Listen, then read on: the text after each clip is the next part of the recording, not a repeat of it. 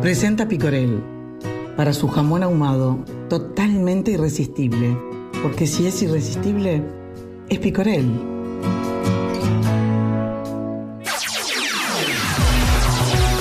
Es tiempo de informarse de primera mano con Johnny Casella, Celso Cuadro, en Solar y Radio.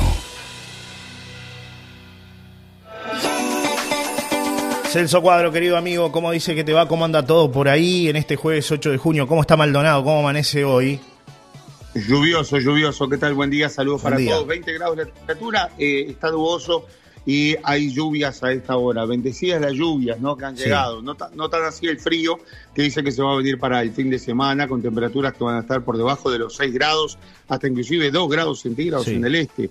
Así que bueno, abrigarse, a prender las estufas, a estar atentos entonces a a la información del tiempo. Y hay advertencia amarilla para gran parte del país eh, por el tema de las lluvias. Así que veremos cuánta lluvia cae, a ver si es que en definitiva nos salva un poco y, bueno, y todo vuelve a la normalidad de lo que tiene que ver a, al agua y a los niveles de agua en los diferentes cauces. sí, está complicado Montevideo, Celso. En Montevideo no está lloviendo. Nos informan algunos oyentes que están desde la capital, que es donde se necesita más la lluvia, ¿no? toda esa zona, Montevideo, Canelones, San José. En la cuenca de Santa Lucía, toda esa zona ahí, acá en La Valleja también. Sí. Eh, la verdad, este no. Eh, yo escuchaba a algunos científicos que decían tiene que haber lluvias este, prolongadas, ¿verdad? Prolongadas, o sea, prácticamente una semana de lluvias prolongadas de, buena agua para, para poder más o menos volver a, cauce normal, ¿no? o sea que la situación sigue siendo compleja. Varios temas más adelante vamos a hablar sobre el robo al Sanatorio Mautone. Aquí la rapiña al Maldonado es uno de los temas de la jornada en el día de hoy. A esta hora varios allanamientos para dar con los delincuentes que se llevaron 50 mil pesos aproximadamente ayer en un robo que impactó a unas 50 personas que estaba allí en el sanatorio, eh, bueno, entre trabajadores y los propios eh, socios de la institución y demás. Y por otra parte, en San Carlos, el fiscal Jorge Vaz está eh, acusando hoy a las cuatro y media de la tarde, digo esto porque va a ser la audiencia de formalización, a un individuo que sería el responsable del homicidio que damos cuenta en la jornada de ayer de un hombre de 54 años que apareció brutalmente golpeado en su casa y además con varios cortes eh, realizados con una tijera eh, que fue hallada allí también en la escena del crimen. Vamos a ampliar esta información en, un rato nada más. Pero ahora te propongo hablar sobre un caso que, eh, a ver, si bien se conoce, se va conociendo, se van conociendo detalles a medida que va pasando el tiempo y tiene que ver un poco con el caso de compra de datos eh, por parte de República FAB. Esto provocó un daño este, reputacional de proporciones inmensas. Dice hoy búsqueda a República FAB. Empleados cesados acusan a los ex jerarcas. Y, leo textualmente acá, dice, vamos, vamos, hay que llegar, son unas horas. en el 2018, estaba por terminar el equipo gerencial de República FAB, les pedía a sus encargados regionales hicieron un último esfuerzo para cumplir con el objetivo anual de, afiliados. Ese mail, enviado por el gerente comercial de la empresa, Diego Moles, era el último de una cuenta regresiva que había iniciado en noviembre. Los números mostraban que los nuevos clientes de la administradora de fondos previsionales estaban algo por debajo de lo esperado. Habían bajado respecto al mes anterior, mientras que dos de sus competidores, Sura e Integración AFAP, ¿verdad? Habían aumentado. El mercado crece para la competencia, pero no para nosotros, advertía el Ejecutivo en ese otro mensaje. Sé que muchos están ansiosos por marcar sus licencias, pero deben comunicarles que primero está el logro del objetivo, escribió el jefe de ventas de República, Edison Martín, en otro mensaje dirigido a los encargados regionales. Pero muchos de los afiliados de República FAB estaban consiguiendo en esa recta final del año, tenían un origen eh, ilegal que hasta fines del año 2020 era desconocido. El caso derivó en el despido de más de una decena de trabajadores de la administradora, el procesamiento de varios y en una audiencia de ex trabajadores de la empresa ante la justicia y el Parlamento, en la que afirman que Martín y Moles estaban al tanto de todo. Eh, República es la AFAP más grande del mercado, es una sociedad anónima cuyos dueños son los bancos oficiales mm, República de Previsión Social, o sea, el Banco de Previsión Social y el Banco de Seguros del Estado. Estamos hablando acá directamente de tráfico de datos, puntualmente. Eh, una de esas personas que fue cesada en aquel momento es Patricia Escobar, una persona que además la veíamos siempre allí en el Banco República de Rocha, que estaba vinculada al tema de los, eh, por supuesto, de todas las afiliaciones y demás. Eh, Patricia hoy está en línea con nosotros a esta hora de la mañana. Patricia, buen día, ¿nos escuchás? Hola, muy buen día para los dos. Buen día, Patricia. Patricia, bueno, sale esto hoy en, en búsqueda y es un poco lo que ustedes es el esfuerzo un poco que ustedes no han parado, no han cesado para tratar de explicarle a la ciudadanía que en realidad ustedes estaban cumpliendo órdenes. ¿Cómo, cómo se daba esto del tráfico de datos?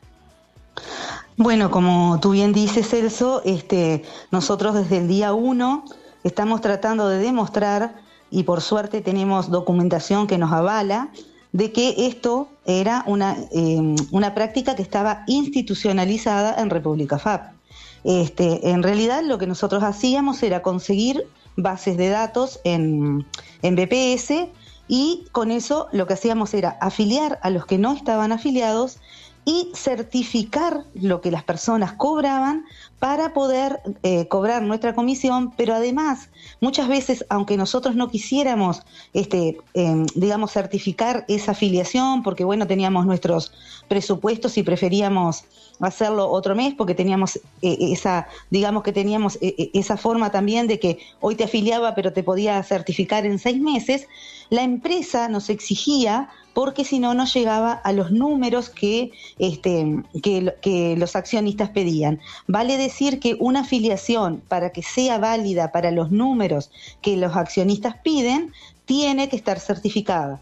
Eh, por ejemplo, en el año nos pedían 25.000 afiliaciones, pero eran 25.000 afiliaciones certificadas. Entonces, por eso mismo es que, como tú bien leíste, eh, nos apuraban y más a fin de año, porque, bueno, lo que querían era conseguir el número, si no, no cumplían con, con, los, con lo que le pedían los accionistas.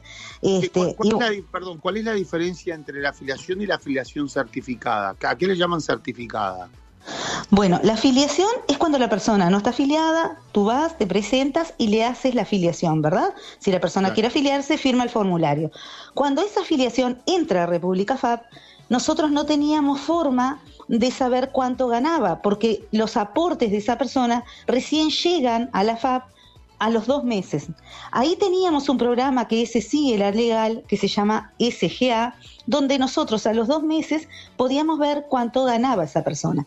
Pero como los números apuraban, lo que ellos nos pedían es que consiguiéramos las nóminas de las personas y ese es un documento en el cual, para, para ser bien gráfica, en el listado vienen todas las, las, personas que trabajan en una empresa. La nómina es especialmente de una persona. Esa nómina lo que es es, bueno, la empresa fulana de tal certifica o manda a BPS un comunicado diciendo que fulano entró a trabajar y va a ganar tanto. Entonces, eso servía para certificar la afiliación. Eso nosotros lo pedíamos y eh, lo mandábamos a, República por sobre, en el interior, llegaba a Administración de Ventas y Administración de Ventas se lo alcanzaba en la mano a Diego Moles o a Edinson Martin, que eran quienes certificaban esas afiliaciones eh, em, y autorizaban. Si ellos no lo firmaban, nosotros no podíamos certificar. Y luego eso pasaba a gerencia previsional, que era quien le daba el último, digamos, este, ok, y con eso nos pagaban. O sea que este, toda esa documentación pasaba por las manos del jefe de ventas, que era Edinson, o ah, el gerente comercial, que era Diego. Claro, pero esto tenía un paso previo, ¿verdad? Que tiene que ver con, con esa, que, con lograr eh, las nóminas. Y, por allí es que eh, se habla de, de, este empleado infiel también del Banco de Previsión Social, que era el que aportaba y cobraba 224.500 pesos y 273 mil pesos por enviar los datos. ¿A dónde se los enviaba? ¿Se los enviaba a ustedes? ¿Cómo, cómo era el, trabajo de este hombre en relación a, cómo arrancaba todo esto? Porque claro, ustedes necesitaban saber, por ejemplo, una empresa en el Chuy que comenzaba a funcionar, eh, tenían, lo, ustedes obtenían la información antes, ¿no? Que, que, todo el mundo. Exacto, porque realmente la forma legal, digamos, y que se trabajaba muchísimo de esa forma, y hay gente que trabajaba así también y no trabajaba con datos, era, este, bueno, hablar con el encargado de personal y que te la diera. Lo que pasa que con el tema de la ley... Los lugares, a ver, para que la gente lo entienda, recorrer. los lugares. Exactamente, pero con el tema de, de la, viste, de, de, que los datos son privados, muchas empresas no te lo daban, la mayoría no te los daban, y mucho menos un recibo de sueldo pero todas las nóminas que se las pedíamos nosotros a este señor del BPS venían con, el cabezal y eran todas de San Jacinto. Entonces, eh, República, ¿qué hace? En los juicios laborales, se, eh, digamos que ellos se defienden diciendo que las personas alcanzaban la nómina al vendedor. Fíjate que personas que vivían en Artigas, en Durazno, en Colonia, en Rocha, todos iban a San Jacinto, se pagaban un pasaje para ir a San Jacinto, para que el hombre les diera la nómina, ni un niño de escuela lo cree, ¿entendés? Entonces, eh, eso es algo que, y te estoy hablando de cuatro mil o cinco mil nóminas por año que ellos firmaban y que están en República FAB porque hay, hay un documento que se llama SIG, que es el Sistema Integrado de Gestión, que dice que esas nóminas tienen que estar cinco años en el subsuelo guardadas. No hemos logrado nunca que presenten una. ¿Por qué? Porque están firmados por ellos. Entonces no las presentan en los juicios laborales. Y no tenemos forma, a no ser ahora que está en la vía judicial, que bueno, que el fiscal exija que se presenten esas nóminas. En lo laboral no lo hemos podido lograr.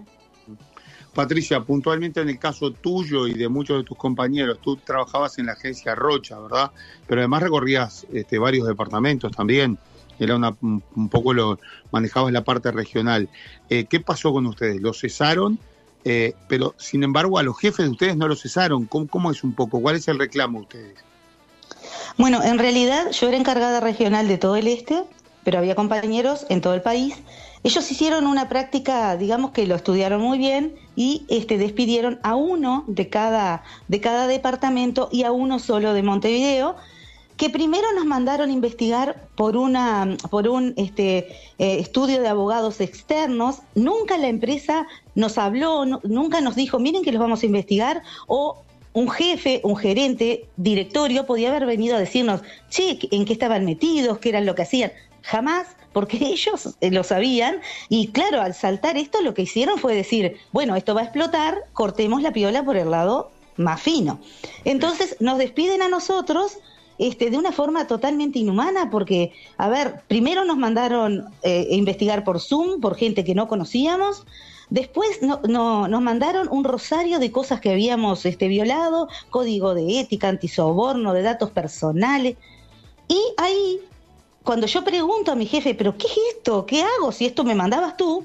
Él me manda un WhatsApp que está, por suerte, está guardado y está en el expediente, donde dice, hagan comentarios, eh, descargos o nada, porque no le daban importancia.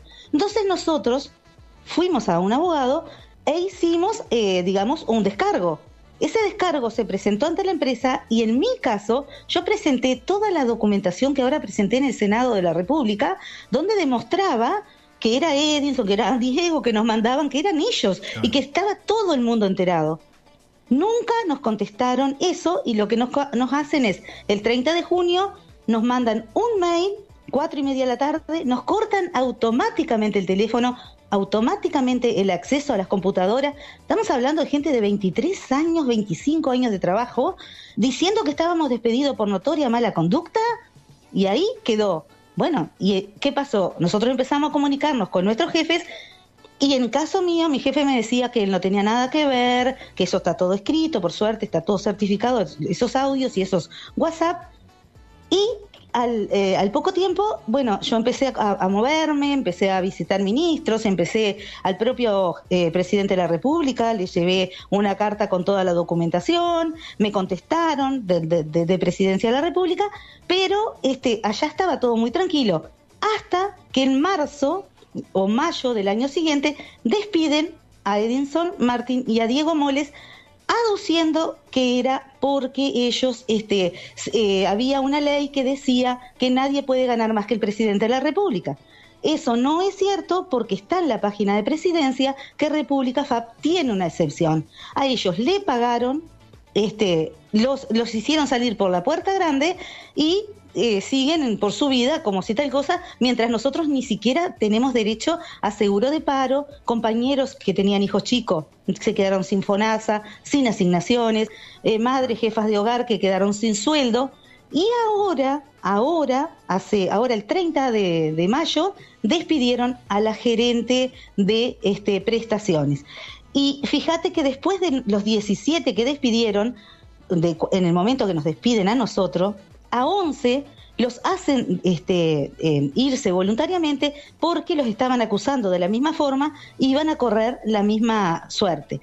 Lo que te pregunto, tanto a ti, Celso, como, como a tu compañero, una empresa que tiene 26 años en el mercado, que gana premios nacionales de calidad e internacionales, que además ha sido auditada por todo lo que se te ocurra que pueda ser auditada, ¿Te parece que pudo haber pasado todo esto durante 10 años o más y nunca, nunca, nunca lo vieron? Y despiden en, en, menos de, un año o dos, despiden 29 personas, todas malas. Este, realmente es algo que no lo cree nadie, porque además, este, por suerte, digo, yo tenía, en mi caso, tenía muchísima documentación que he presentado en todos lados y tengo más documentación que la voy a presentar ante la justicia. Patricia, ¿cómo, ¿cómo está la situación ahora? O sea, ¿en qué están ustedes? Hicieron un reclamo, ¿verdad? Eh, sí. por esto eh, y bueno, está todo en manos de la justicia. Sí, sí, porque realmente este, hay una lista de 26 eh, compañeros que, que BPS denunció. Hasta ahora solamente se han investigado 10 y se han, sido procesados. No es que nosotros querramos que procesen a los demás, para nada. Lo que nosotros queremos es que se investigue, que se investigue a República FAP, a los gerentes, al directorio y que este, salga la verdad luz de que eran ellos los que mandaban y que, bueno, nuestros compañeros que fueron procesados tengan una, eh, digamos que alguna este, recompensa económica, lo que sea. Obviamente, lo mal que hemos pasado, eh, lo mal que han pasado esos compañeros que fueron procesados, no se lo devuelve nadie. Pero bueno, lejos de querer que, que, este, que procesen a los demás, nosotros lo que queremos es que, bueno, que la justicia vea las cosas como son y por eso es que fuimos recibidos en el Senado por la Comisión de Asuntos Laborales, los cuales eh, realmente nos dijeron que esto iba a seguir hasta el final porque ellos están seguros, así como estaba seguro el fiscal cuando procesa a estos 10 compañeros, de que esto no es obra de empleados, esto es una obra de, digamos, de las cabezas, esto estaba claro, estaba institucionalizado. Eh, eh, a ver, ustedes llevaban un porcentaje por cada uno de los, de los afiliados. Pero ese porcentaje se, se, multiplicaba después, o sea, iba a los, a los gerentes y por eso alcanzaban esos sueldos que eran mayores a los del presidente de la República. ¿Qué estamos hablando? ¿De 800 mil pesos? No sé, ¿cuánto llegaban a ganar? Bueno, el gerente general estaba en enero del año pasado en 690 mil pesos. Y de ahí los gerentes estaban todos más o menos en esos sueldos, ¿no? Este, sí, claro, em, las metas de la empresa eran metas mixtas. Era eh, teníamos que llegar al número que nos decía eh, que nos decían los accionistas, pero además también tenía que haber otras metas, como por ejemplo hacer 40 talleres de UTU en todo el país, eh, salir en las radios, en micro, en, en, todo el país. Había una cantidad de cosas que iban enlazadas y que si no se lograban, no cobrábamos un bono, que el bono era un sueldo y medio, si no me equivoco, nominal, que para nosotros era muy buena plata. Imagínate lo que era para esos gerentes. Si nosotros que éramos simple empleados era buena plata, imagínate lo que era para esos gerentes. Y además también República FAP no podía perder el prestigio de no llegar a las metas. Por eso, a lo último, y como bien lo pone el muchacho de, el, periodista de este del observador, era esa presión permanente de vamos, vamos, vamos, y, y ese mail está respondido por alguno de los coordinadores que dice estamos saliendo en cuadrilla, salimos de noche, estamos porque realmente la presión era terrible para llegar al número. Sí, tremendo, tremendo. Bueno, Patricia, eh, gracias por, por, este contacto, por ponernos en contexto de todo esto. Hoy el informe sale clarito en, búsqueda, ¿no? El semanario Búsqueda, con mucha información sobre todo esto. Lo que cobraba ese funcionario del BPS también por acercarle las nóminas a ustedes. Eh, yo le he contado por ahí, esto fue a finales del 2020, termina denunciado y termina bueno, formalizado por, por la justicia y, bueno, este, una maniobra que claramente estaba en conocimiento de todos. gracias por tu tiempo. No, muchísimas gracias a ustedes por esta oportunidad de, de poder demostrar, de por, por, lo menos que la ciudadanía sepa cuál es nuestra verdad y no eh, queden con aquella imagen de que un día estábamos sentados en el banco y al otro día desaparecimos y aparecimos en la prensa diciendo que 14 funcionarios malos habían este, estafado y no sé, porque realmente las ciudades chicas y, y, y aún en Montevideo y nuestros clientes quedaron pensando que nosotros éramos delincuentes comunes cuando en realidad nunca hemos negado que eso estaba mal, pero que venía totalmente direccionado. Muchísimas gracias. Gracias, Patricia. Eh. La, pregunta que me cabe, la pregunta que me cabe solo, y te la pido en 30 segundos que me la respondas, porque ya estamos repasados. Eh, es decir, cuando, cuando tú empiezas a trabajar en esto, ¿ya era una conducta que venía de años atrás o se instaló cuando ya estando ahí ustedes, es decir, cuando ya todo venía creciendo, vamos a decir? Eh, yo entré en el año 98. A mí me parece, porque yo realmente en esta, en esta mm, acción entré solamente en el año 2016 y 2017. Tengo entendido que estaba como desde 2007, 2008. Y hay mails del 2014 que yo tengo en mi poder, que esos no los encontraron los, los abogados, pero que yo los tengo, que realmente este, ya en esa época se compraban datos. Gracias Patricia una vez más. Gracias ¿eh? Patricia. Un abrazo. Bueno, muchas gracias Johnny y tú también Celso. Un abrazo. Un abrazo. Chau, chau.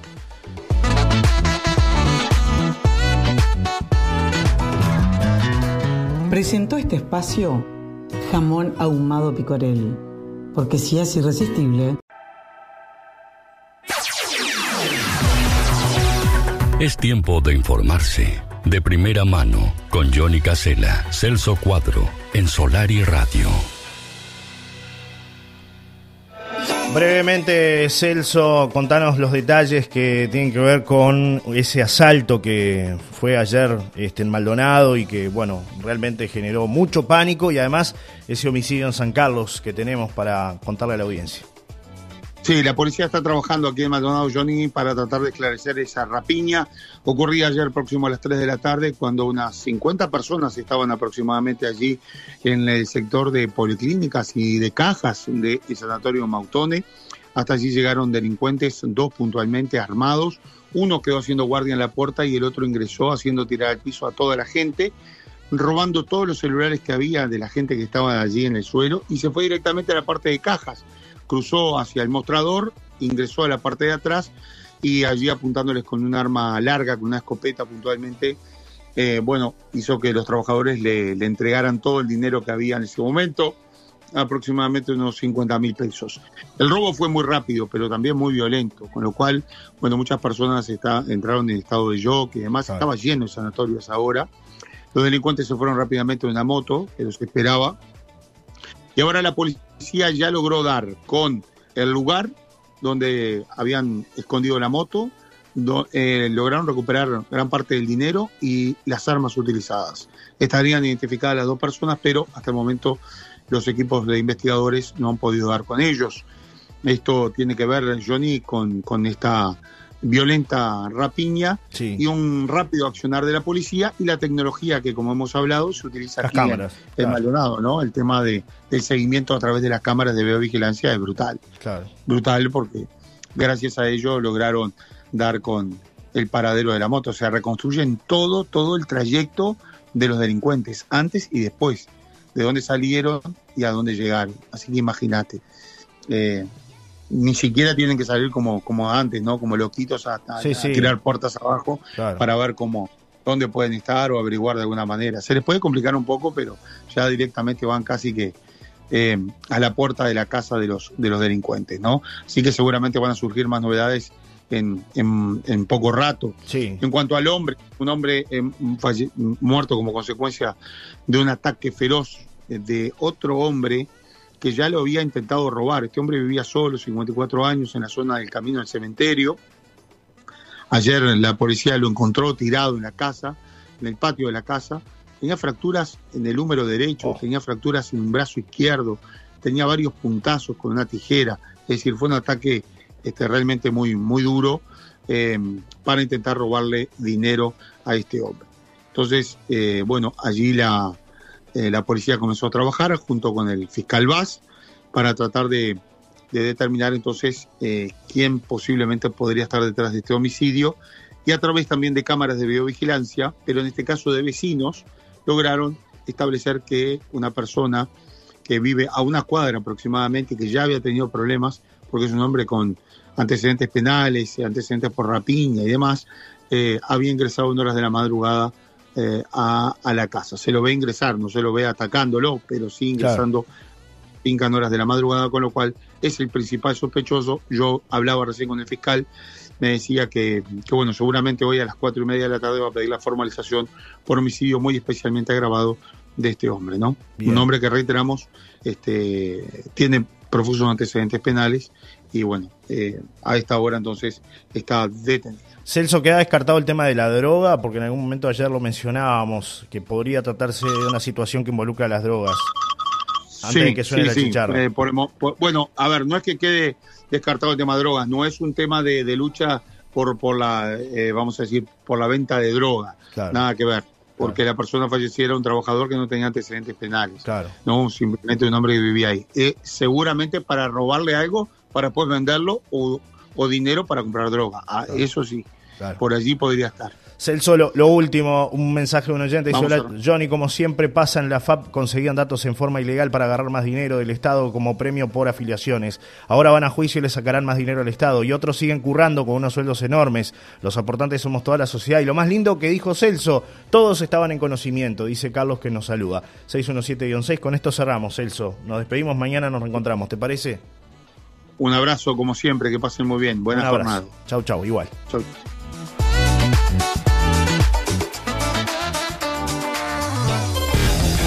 presentó Aguabá.